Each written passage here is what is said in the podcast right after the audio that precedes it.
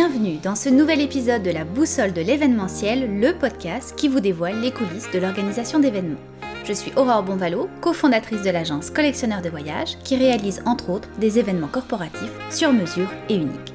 Je vous invite donc à découvrir à travers ce podcast des conseils et des stratégies pratico-pratiques pour travailler plus efficacement avec les acteurs du domaine, des entrevues avec des experts et des leçons de coaching pour mieux gérer votre vie d'entrepreneur. C'est donc le rendez-vous à ne pas manquer pour tous les passionnés du secteur de l'événementiel. Gardez le nord avec la boussole et créez votre succès.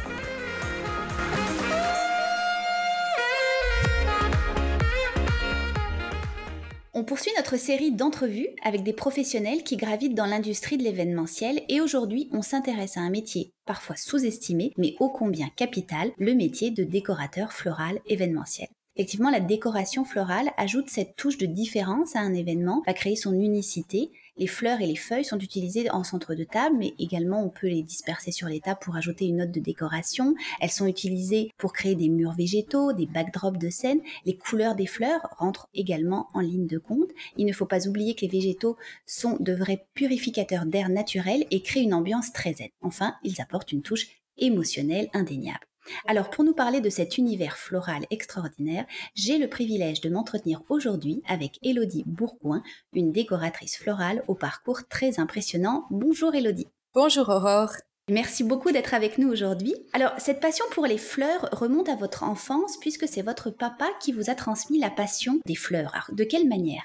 En fait, euh, on jardinait ensemble dès que j'étais très toute petite. Je crois que je me souviens toujours euh, de planter des fleurs dans le jardin et puis euh, faire le potager. Donc c'est vraiment lui qui m'a initié en fait à la nature et euh, au travail floral. Et vous avez étudié pendant plus de dix ans dans le monde des fleurs, que ce soit au sein de l'école Forma Fleurs, qui est l'une des deux plus grandes écoles d'art floral en France, je crois, mais aussi euh, au cours de nombreux voyages. Et c'est sur ce dernier point que j'aimerais que vous nous parliez un petit peu de, vos rencontres, de rencontres marquantes que vous avez faites à travers les différents pays que vous avez visités. Euh, en fait, quand on va à l'école, on, on, apprend à ouvrir son œil et à s'éduquer au travail de la fleur. Et puis, euh, quand j'ai fait mes formations en France, c'était beaucoup basé sur la pratique. Donc, on travaille beaucoup en atelier. Et quand on se retrouve en voyage, quand on voyage, que ce soit en Thaïlande, en Colombie, euh, partout où je suis partie, en Afrique, en Iran, à chaque fois, j'ai rencontré des familles qui travaillaient avec les fleurs. Et justement, mon travail euh, à l'école m'a permis de pouvoir remarquer tous ces gestes qu'ils font et toutes ces petites techniques qui font que leur travail est parfait. Donc en fait, dans chaque pays, grâce à mon éducation que j'ai acquis en France, à mon expérience aussi à l'école, bah, j'ai pu observer leur façon de travailler et m'adapter. Donc c'est pour ça, c'est grâce à ça que j'ai pu travailler avec eux. C'est vraiment un complément entre l'école et les voyages. Ok, parce que j'imagine qu'on apprend effectivement la théorie euh, à l'école, puis en voyage, on a plus la, possibilité de, le mettre en pratique.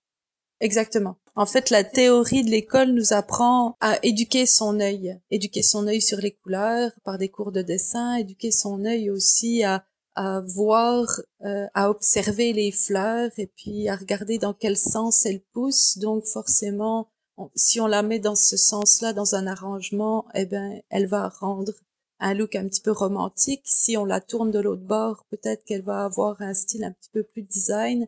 Donc on apprend à travailler la fleur à l'école et puis on la met en pratique quand on travaille dans l'événementiel ou en voyage pour des défilés parce qu'on va mettre en pratique cette vision qu'on a eue à l'école et puis cet apprentissage de l'observation du végétal et euh, c'est pour ça que ça m'a permis de m'adapter en fait partout où on va dans le monde comme tout le monde travaille la fleur eh ben j'ai pu observer les tailles quand ils font euh, le peuple de Thaïlande, quand ils, quand ils enfilent des fleurs, ils le font à un point bien précis de la fleur. Donc en fait, quand ils tournent sur leur aiguille leurs fleurs en faisant de l'enfilage, comme ils, utilisent toujours ce même point sur la fleur, eh ben en fait ça fait une composition très très régulière.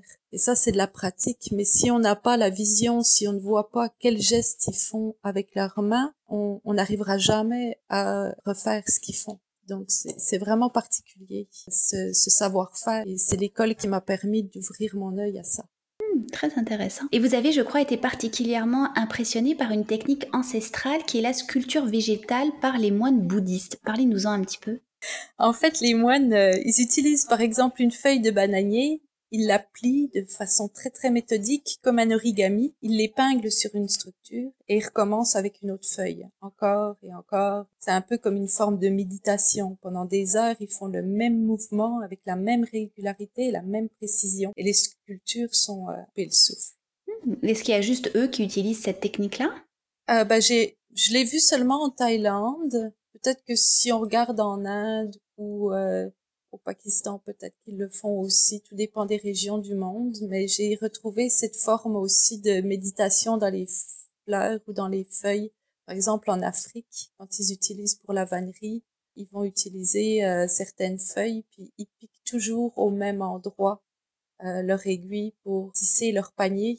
Et ce qui est rigolo, c'est que la technique que j'ai apprise en Afrique du Sud, les Inuits du Québec, dans le Grand Nord, utilisent exactement la même.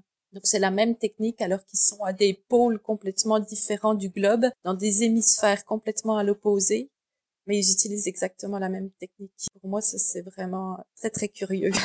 Ah oui, en effet. Et euh, d'ailleurs, vous avez déclaré une autre particularité, c'est que les fleuristes flamands sont numéro un mondiaux puisqu'ils passent vraiment du domaine commercial au domaine plutôt artistique. Ils travaillent non plus la fleur mais les textures, les couleurs. Vous avez beaucoup appris avec le fleuriste français, notamment Thierry Boutemi, et vous avez eu euh, en effet l'opportunité de travailler sur euh, des décors floraux absolument exceptionnels pour des mariages de stars, des défilés, des shootings de mode, des décors de cinéma. Alors comment c'est de travailler avec des célébrités? J'imagine que leurs exigences sont plus ou moins différentes et plus grandes qu'un client, on va dire, euh, standard? En fait, euh, les fleuristes, quand on travaille sur des événements, on travaille toujours dans l'ombre. On ne voit pas travailler. On arrive euh, toujours en dernier sur l'événement pour faire la création florale parce que les fleurs sont tellement éphémères qu'il faut vraiment arriver à la fin d'un événement. Donc en fait, euh, on arrive, on fait nos installations, puis on repart. Donc on croise rarement les stars, mais euh, il m'est arrivé en revanche d'attendre plusieurs heures pour commencer, par exemple un shooting photo, que les toasts au caviar arrivent parce que euh, Madame voulait des toasts au caviar. Donc on nous a fait patienter toute une équipe plusieurs heures pour qu'elle arrive. Et puis, des fois, on voit les robes de mariée, même souvent, les robes de mariée avant tout le monde. Ça, c'est des informations qui coûtent très, très cher parce qu'il y a certains magazines de mode qui voudraient voir les robes des stars avant qu'elles se marient pour avoir l'exclusivité. Donc, euh, on signe beaucoup de clauses de confidentialité sur ces grands événements-là, justement parce que euh, c'est des grands journaux comme Vogue qui vont avoir euh, l'opportunité de, de payer, en fait, pour avoir l'exclusivité. Puis, quand on travaille en boutique pour des personnes assez célèbres, en fait, ils sont pas vraiment exigeants. Il nous faut vraiment confiance. Ils nous laissent aller. On connaît notre métier. On est, on maîtrise nos fleurs. On fait en sorte d'avoir toujours les plus belles fleurs au bon moment. Donc, euh, les gens en général nous font confiance. Pour les événements, c'est sûr que euh, on a un cahier des charges, on a des couleurs à suivre. Là, c'est vraiment, euh, il faut faire des dessins avant pour pour montrer ce qu'on a envie construire, pour avoir une idée de du rendu de l'événement. Donc là, c'est plus exigeant sur les événements. Mmh on comprend que c'est vraiment un vrai, vrai travail. le travail de décorateur floral, c'est pas juste amener des bouquets de fleurs le jour J d'un événement. Non, non, non. Des fois, c'est construire des structures monumentales. Euh, il faut recouvrir des murs. Donc, pour recouvrir des murs de fleurs, il faut que ça tienne. Il euh, faut pas que ça tombe pendant l'événement. Donc là, ça prend beaucoup de savoir technique, voir, euh, faire tenir tout ça. Des fois, on veut des plafonds. Des fois, le client veut des arches. encore là, il y a le poids des fleurs. Il y a, il y a beaucoup de choses qui rentrent en compte. Des fois, il y a de l'architecture aussi. c'est très, très complet, très, très vaste. Mhm. Et justement, vous parliez de, clients qui viennent en boutique. Vous avez ouvert récemment une très belle boutique dans la ville de Québec qui s'appelle Elodie Fleuriste. J'aime d'ailleurs beaucoup votre logo. Est-ce que vous pouvez nous raconter l'histoire derrière ce logo? Je voulais quelque chose en mouvement parce que je voyage tout le temps puis je suis en perpétuel mouvement. J'arrête pas d'entreprendre et puis de créer. Je voulais aussi qu'il fasse place à l'imagination, à l'aventure, à leurs personnages qui me ressemblent beaucoup. Il fallait que ce soit quelque chose qui me ressemble et puis, euh, elle tient dans sa main, en fait, elle vient récolter des graines. Et pour moi, les graines, c'est vraiment comme la connaissance et le savoir. Très, très important parce que j'aime apprendre et puis c'est ce qui me motive. je suis très, très curieux de connaître de nouvelles techniques et c'est ça qui va me permettre de continuer d'avancer. Mhm. Alors comment ça se passe dans votre boutique? Quels sont les services que vous offrez? Je voyais entre autres l'organisation d'ateliers mensuels. Oui, les ateliers, c'est vraiment chouette. Euh, chouette pour moi parce que je peux transmettre une partie de mon savoir-faire. Puis euh, les étudiants ont toujours beaucoup de plaisir à faire des couronnes, à faire des, des ornements pour les sapins, par exemple. Ils peuvent euh, apprendre à faire des bouquets, ils peuvent apprendre à faire tout un tas de choses. Ça dépend des, des thèmes euh, qui, qui, sont inspirants. Puis comme je travaille avec la fleur locale, c'est toujours avec des thèmes du moment. Et puis, on est en train de développer les ateliers corporatifs aussi pour aller dans les entreprises. Ça se fera sûrement par le web mais on développe beaucoup cet aspect-là parce que pour moi c'est de la pédagogie et puis je peux enfin transmettre tout ce que j'ai appris. Et les résultats sont toujours surprenants, les gens euh, sont vraiment différents, donc une composition par rapport à son voisin change. C'est toujours sympathique de voir, il y a beaucoup d'enthousiasme. Et puis on propose aussi la confection de bouquets, les événements, l'entretien des plantes, et puis aussi les mariages. D'accord. Alors donc pour nos auditeurs qui seraient vraiment intéressés à aller voir euh, tous vos services, euh, vous avez un site internet. Je mettrai les, euh, les informations dans les notes de l'épisode évidemment. Alors on sait que les fleurs peuvent être utilisées aussi dans l'univers gustatif, ajoutées par exemple à des plats ou dans des boissons. Une petite anecdote personnelle, nous à notre mariage, on avait servi en vin d'honneur du champagne avec une petite fleur de violette et c'est vrai que ça avait impressionné les, les invités. Alors quand euh, vous travaillez dans le cadre des événements, que ce soit un événement corporatif ou même des mariages, comment vous travaillez avec les organisateurs d'événements? Comment vous leur soumettez vos idées pour les amener à penser différemment et à utiliser tout le pouvoir des fleurs et des végétaux? Certains nous laissent carte blanche. Puis là, c'est vraiment chouette parce qu'on peut venir avec des propositions et puis travailler ensemble pour s'adapter au budget et aussi pour pouvoir toujours proposer quelque chose de nouveau. Je vous avouerai que pour la majorité, ils viennent avec euh, des inspirations Pinterest, puis faut faire des dessins, puis essayer de caler un petit peu d'originalité là-dedans, mais il y en a beaucoup qui nous demandent de faire comme un copier-coller de, de ce qu'ils trouvent sur Internet. Puis ça, c'est un petit peu plus difficile. Donc, on essaie toujours d'apporter notre style à nous, parce que si on fait du copier-coller de ce qui se passe ailleurs, on peut pas, en tant qu'artiste, s'exprimer. Donc, on essaie toujours de proposer des choses un petit peu différentes. Puis, surtout, il faut que le client soit vraiment content donc, on va essayer d'expliquer pourquoi telle ou telle fleur serait plus adéquate pendant la période. Mais il y a aussi l'exigence pour moi d'être éco-responsable, donc de n'utiliser aucun plastique, aucune mousse florale, et puis de travailler avec la fleur locale. Donc ça, la plupart des organisateurs d'événements comprennent aussi que je suis soumis avec l'offre locale des fleurs du Québec il faut euh, il faut aussi s'adapter à ce que l'artisan puis ils choisissent un artisan parce qu'ils aiment son travail aussi. Donc à ce moment-là, on peut faire des compromis entre ce qu'il y a sur Pinterest et puis ce que nous on peut proposer. Donc c'est vraiment d'instaurer un dialogue avec l'organisateur de l'événement, puis pour le client surtout de ne pas se figer à une idée de ce qu'il voit sur internet parce que euh, on a aussi nos idées. Mhm, parce que c'est vrai que depuis le début de l'entretien, on comprend très bien que vous n'êtes pas une simple fleuriste, vous êtes vraiment une artiste dans l'âme. Et c'est sûr qu'avec les artistes, on peut leur donner quelques balises, mais il faut vraiment aussi laisser libre cours à leur imagination. Oui, oui. Puis euh, c'est souvent comme ça qu'on est la plupart du temps agréablement surpris quand on laisse euh, aller un artiste à, son imagination. On a toujours euh, c'est difficile à expliquer, mais on y met plus de cœur. Donc, quand on fait du copier-coller, euh, c'est un petit peu comme faire un tableau avec des cases à numéros. Ben, le rendu est beau, mais il manque quelque chose. Il manque la patte de l'artiste. Oui, tout à fait. Alors vous êtes venu au Québec euh, par amour, ça nous fait un point commun toutes les deux, et vous avez donc appris à connaître cette province, sa culture. Alors comment l'art des fleurs est perçu ici comparativement à ce que vous avez pu voir euh, en Europe? Il y a beaucoup d'éducation à faire. Je pense que en Europe, ça va de soi. Les fleurs font partie euh, euh, des événements, les fleurs font partie de la vie. On, on apporte un bouquet de fleurs. Très très souvent, on en a à la maison, on en achète pour soi. On a moins de barrières sur si c'est un homme, un enfant. On achète des fleurs systématiquement. Ici, c'est plus difficile de faire comprendre que le monde a besoin de fleurs. Pendant la pendant la pandémie, euh, j'ai eu beaucoup beaucoup de commandes de personnes qui voulaient des fleurs pour se faire plaisir. Puis on avait justement les, les bottes de tulipes qui sont arrivées et les gens ont vraiment apprécié d'avoir juste 10 tulipes pour se faire plaisir, pour avoir quelque chose de fleuri dans le jardin à ce moment-là. Puis je pense que ça va apporter quelque chose, que les gens ils vont se rendre compte de ce, ce besoin de beauté, de ce besoin de vie un événement sans fleurs, ça tellement triste de voir juste des chandelles sur la table avec quelques accessoires. S'il y a de la fleur, tout de suite, même une branche de, verdure ou juste une simple fleur dans un soliflore euh, sur une table, ça, ça rend un événement magique et beaucoup plus vivant. Mm, tout à fait. Alors vous parliez justement de la crise de la Covid-19. J'imagine que ça n'a pas épargné non plus votre secteur. Peut-être vous avez eu justement des, des, belles histoires aussi à travers ça. Alors racontez-nous un petit peu les principaux enjeux qu'elle a occasionné et comment vous avez rebondi à travers tout ça. En fait, j'ai vu beaucoup de vidéos de tonnes et de tonnes de fleurs qui étaient jetées.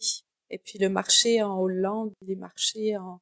partout dans le monde, tout le monde jetait leurs fleurs. Moi, je voulais vraiment sauver mon stock et euh, j'ai tout de suite mis en place le site internet pour euh, pouvoir mettre euh, mon offre sur les réseaux sociaux, puis faire appel à, à, tout le monde pour leur dire regardez j'ai ça en stock. Si je ferme boutique pendant plusieurs mois, ça va être perdu. Et donc en fait les réseaux se sont mis en marche. J'ai eu 8000 personnes qui ont vu sur mes réseaux sociaux que je cherchais à, à trouver une place pour chacune de mes plantes. Et en trois jours, j'avais vidé la boutique. Donc on a assisté à une, euh, une belle solidarité communautaire sur les réseaux sociaux pour euh, pour aider les, les commerçants, pour euh, pour aider les artisans à à survivre. Et j'ai trouvé ça vraiment positif. Et ça a duré tout le temps de la Covid et ça dure encore maintenant avec le mouvement d'achat local. Moi, avec l'entreprise éco-responsable et les fleurs du Québec, je trouve que ça a vraiment pu développer mon entreprise. C'est vraiment très très positif finalement parce que les gens recherchent plus ces produits-là. Donc euh, c'est un positionnement qu'il fallait euh, qu'il fallait faire et euh, on a été pour le coup très très réactif.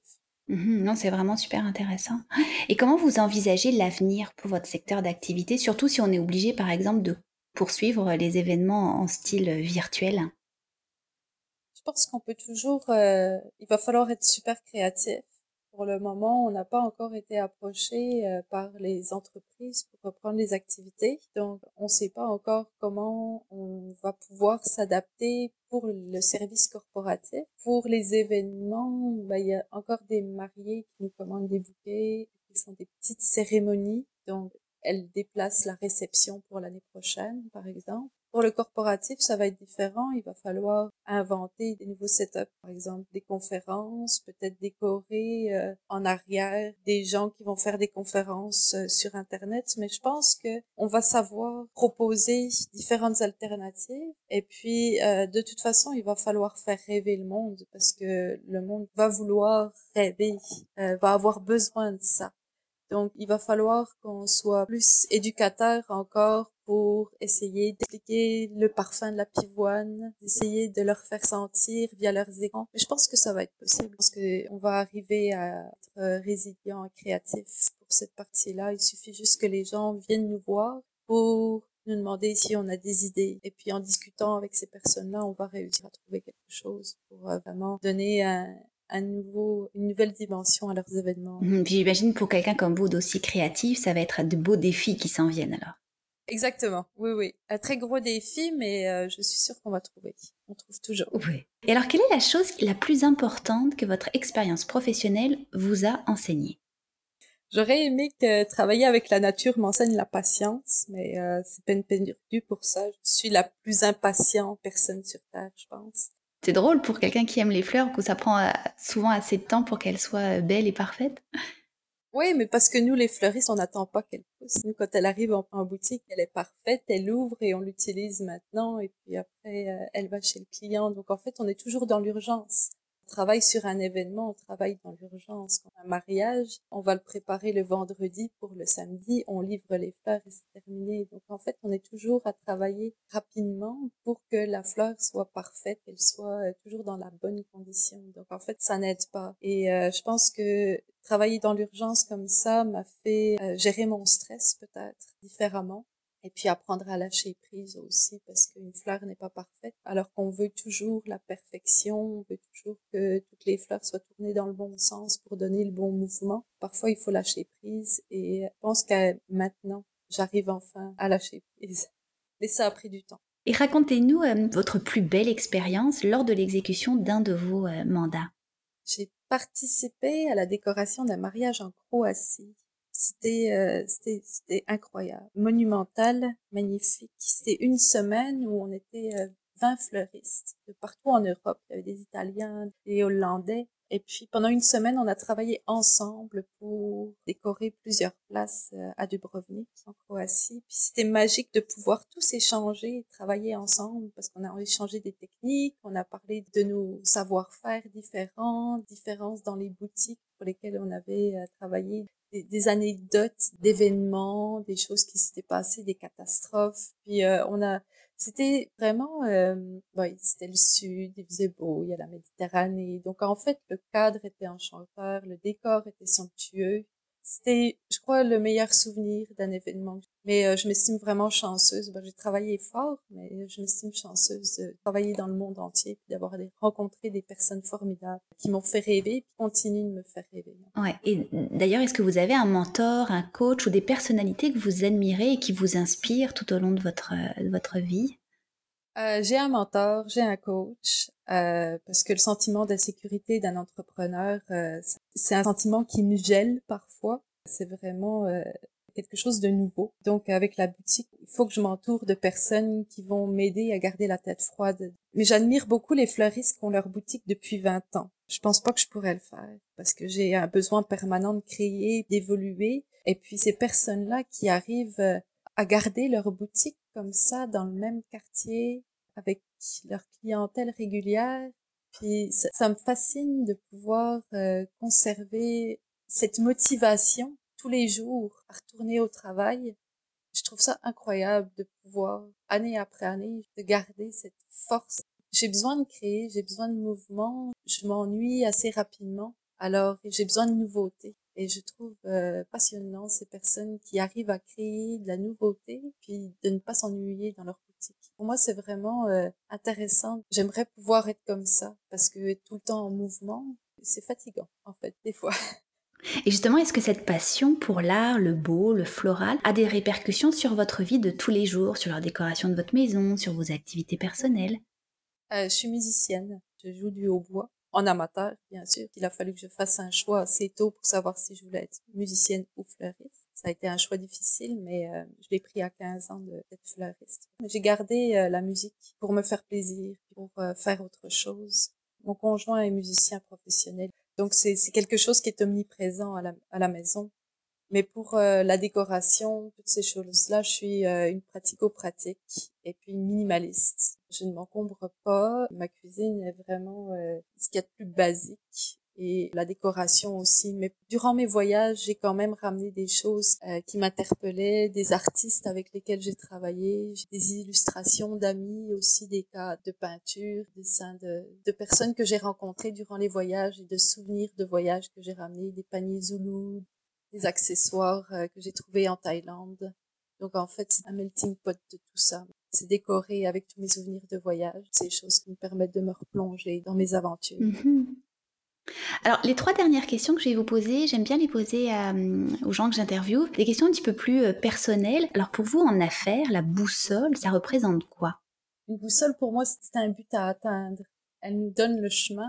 En affaires, c'est se fixer un but puis se donner les moyens de le faire, se tracer un chemin pour pouvoir y arriver et pas en déroger. Et si vous aviez en votre possession la fameuse boussole de Jack Sparrow dans le film Pirates des Caraïbes qui indique non pas le nord, mais ce que désire réellement son détenteur, qu'est-ce que vous désireriez le plus en ce moment d'un point de vue professionnel? Alors j'ai un projet en développement qui me tient vraiment à cœur. Ça fait des années et des années que je travaille dessus et puis que j'essaie de pouvoir arriver à le concrétiser.